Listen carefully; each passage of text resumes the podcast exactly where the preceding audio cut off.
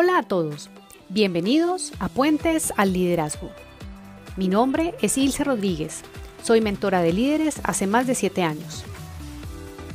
En este podcast encontrarás variedad y a la vez profundidad en conceptos prácticos, reflexiones y experiencias que te pueden ayudar a llevar tu liderazgo a otro nivel. Cada semana compartiré ideas y herramientas útiles para ello. Quiero acompañarte para que cruces el puente que te lleva a conectarte con tu potencial y que brilles como líder. Así que, comencemos.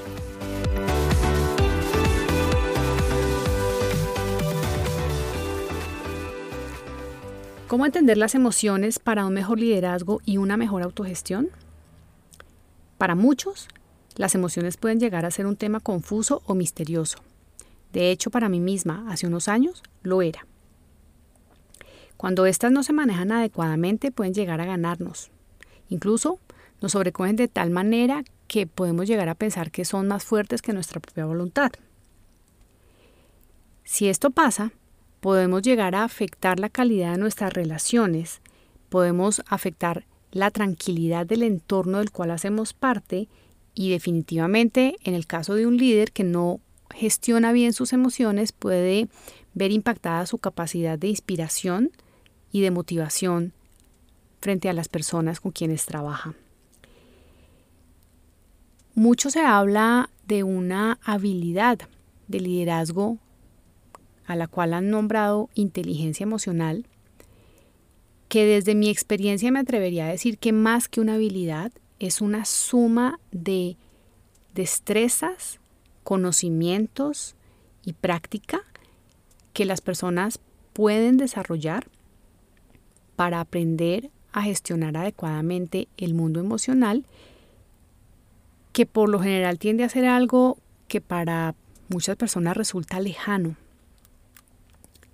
Cuando yo estoy en sesiones con las personas que acompaño y les pregunto sobre las emociones que están sintiendo en ese momento, qué emoción estará detrás de lo que me están relatando, yo escucho con cierta frecuencia respuestas que tienden a evadir esa respuesta o incluso una contrapregunta de ¿cómo así? ¿Qué me estás preguntando?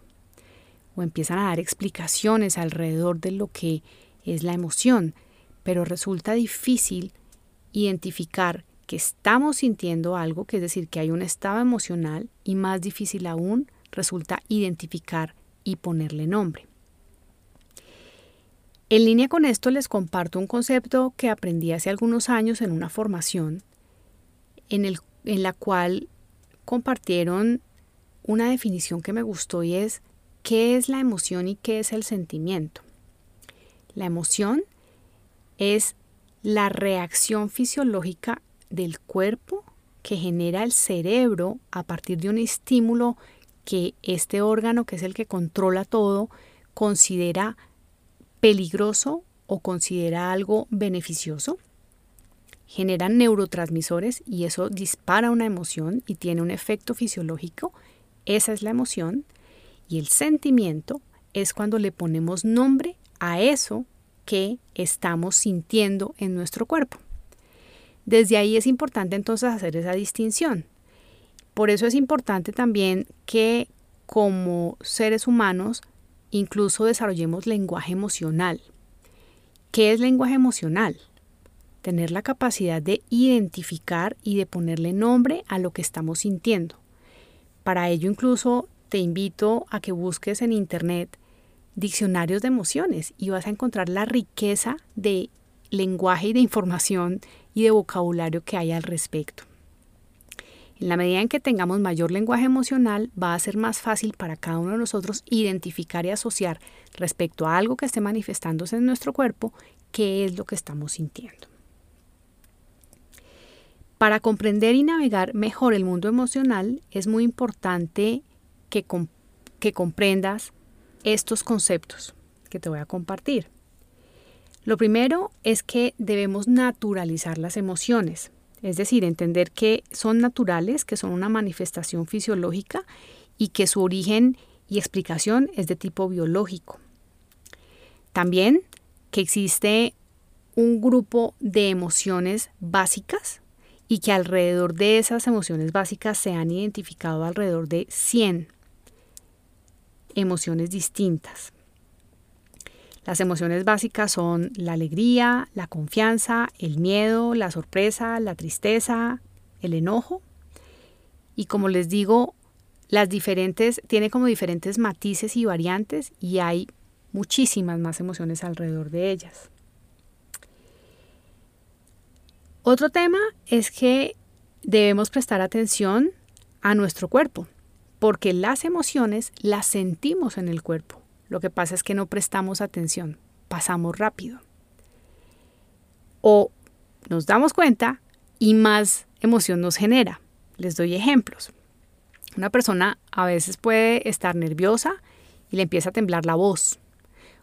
También pueden empezar a sudarle las manos, a una persona que tiene un estado emocional también de exaltación puede llegar a ponerse eh, con la cara, de, digamos, enrojecida o empezar a sudar más o se tensa la espalda o el típico nudo en el estómago. Entonces fíjense que esto que les acabo de describir es la evidencia de que las emociones se manifiestan en el cuerpo y que lo que nos corresponde es empezar a prestar un poco más de atención. Otro tema importante es que cualquier emoción que surge tiene una buena intención. Este es un concepto que yo aprendí cuando me estaba formando para ser coach y acompañar personas en sus procesos de desarrollo y de crecimiento personal. Y el tema de la intención positiva de la emoción es muy interesante porque cuando nos tomamos el tiempo de familiarizarnos con la emoción, de identificarla y de permanecer unos segundos allí para mirar qué es lo que está ocurriendo con nosotros, podemos llegar a encontrar que en efecto existe una emoción positiva, por más negativa que parezca la emoción. Y aquí quiero hacer otra, otra reflexión importante y es que las emociones las clasificamos como en dos categorías. Uno, las emociones agradables, las emociones que nos gusta sentir y que es fácil navegar en ellas. Y hay otro grupo de emociones que son las más difíciles, complejas, no sabemos mucho qué hacer con ellos y son como lo que llaman las emociones negativas.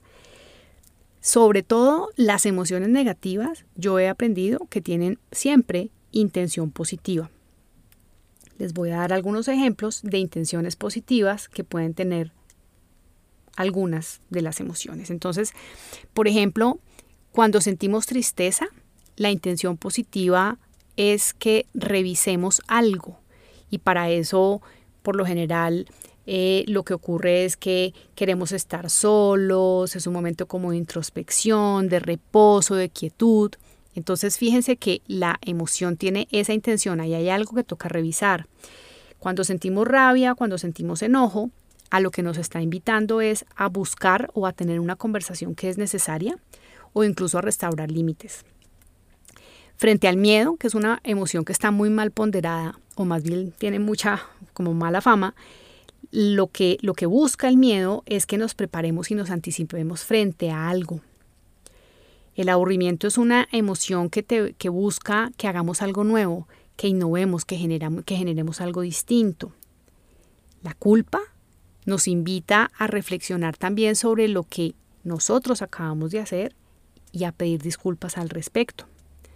Fíjense que aquí acabo de nombrarles algunas de esas emociones negativas y cómo debajo de ellas o detrás de ellas lo que existen son intenciones positivas. Y por supuesto en las emociones agradables también. Entonces la emoción de la alegría a lo, que nos invita es a celebrar, a compartir, a, a expresar, así como la emoción del entusiasmo a lo que nos lleva es a tener como una fuerza para alcanzar los objetivos y la gratitud, por supuesto, al acto mismo de agradecer. Entonces, observen que alrededor de estas emociones, lo que ocurre es que siempre hay alguna razón buena por la cual aparece. Lo que pasa es que necesitamos aprender a identificarlas, hacer la pausa para buscar cuál es esa intención positiva y desde ahí poder gestionarlo. Para ello les quiero recomendar el día de hoy una serie de pasos como un modelo que nos permita ponernos en contacto con las emociones que tiene varios pasos. El primero se llama reconocer, identificar la emoción. Y lo primero que hay que hacer ahí es identificar qué señales hay en mí, en mi cuerpo, que me está indicando que estoy sintiendo algo. Y también preguntarme, bueno, ¿qué estoy sintiendo? El segundo paso es básicamente aceptar que estoy sintiendo eso y que eso está ocurriendo para algo, que hay alguna razón. No se trata de buscar explicaciones o causas de por qué estoy sintiendo esto o no debería estar sintiendo esto, sino reconocer que cada emoción tiene su propio valor. El tercer paso es expresar y comunicar las emociones. ¿Esto qué quiere decir? Que puedes hacerlo en, tu, en el momento frente a la persona que está contigo y que necesita que tú expreses la emoción, pero si tampoco quieres hacerlo de esa manera porque te puedes estar sintiendo abrumado, pues también se vale que la expreses para ti mismo, pero no que te la tragues. ¿A qué voy con esto? Puedes, por ejemplo, eh, asumir y hacerte cargo de que estás sintiendo algo. Y la primera forma de hacerte cargo de que estás sintiendo algo es decir o escribir, incluso si lo quieres hacer para ti mismo, la siguiente frase. Abro comillas. Yo me siento triste. Yo siento rabia en este momento.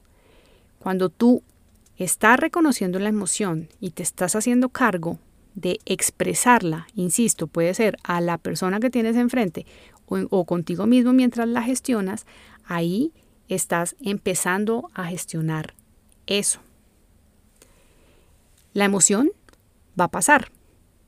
El tema es que tú puedes decidir estar en ese estado un mayor o menor tiempo, en la medida en que tú logres hacer la pausa para identificar, logres nombrar la emoción y la expreses, el estado y el tiempo en el que vas a estar allí va a ser mucho más corto. Y por último, es responsabilizarte y hacerte cargo de lo que estás sintiendo y de, lo que estás generando y de las consecuencias de expresar o comunicar la emoción de determinada manera. Las emociones son como un sensor y así como prestamos atención a un sensor de humo, debemos prestar atención a nuestros propios sensores. Y prestar atención a esos sensores implica también empezar a identificar qué patrones tendemos a repetir, qué nos dispara ciertas emociones, de dónde puede venir ese patrón que estamos repitiendo y como les decía hace unos momentos, hacernos cargo al respecto. Esto, por supuesto, es algo que se puede aprender y se puede desarrollar. ¿Qué requiere? Conciencia, requiere práctica, requiere paciencia y requiere una buena intención. Recordemos entonces, las emociones son naturales, tienen una intención positiva y existen unos pasos para identificar y ponernos en contacto con este mundo emocional que empieza por reconocer e identificar la emoción, desarrollar lenguaje emocional para poder nombrarla, aceptar que está allí para algo, que es esa intención positiva, expresarla y básicamente hacerse cargo de cuál es la forma como yo voy a gestionar esto que está ocurriendo conmigo. Todo lo anterior te permitirá hacer un uso inteligente de algo que es natural en ti. Y así podrás ser inteligente emocionalmente.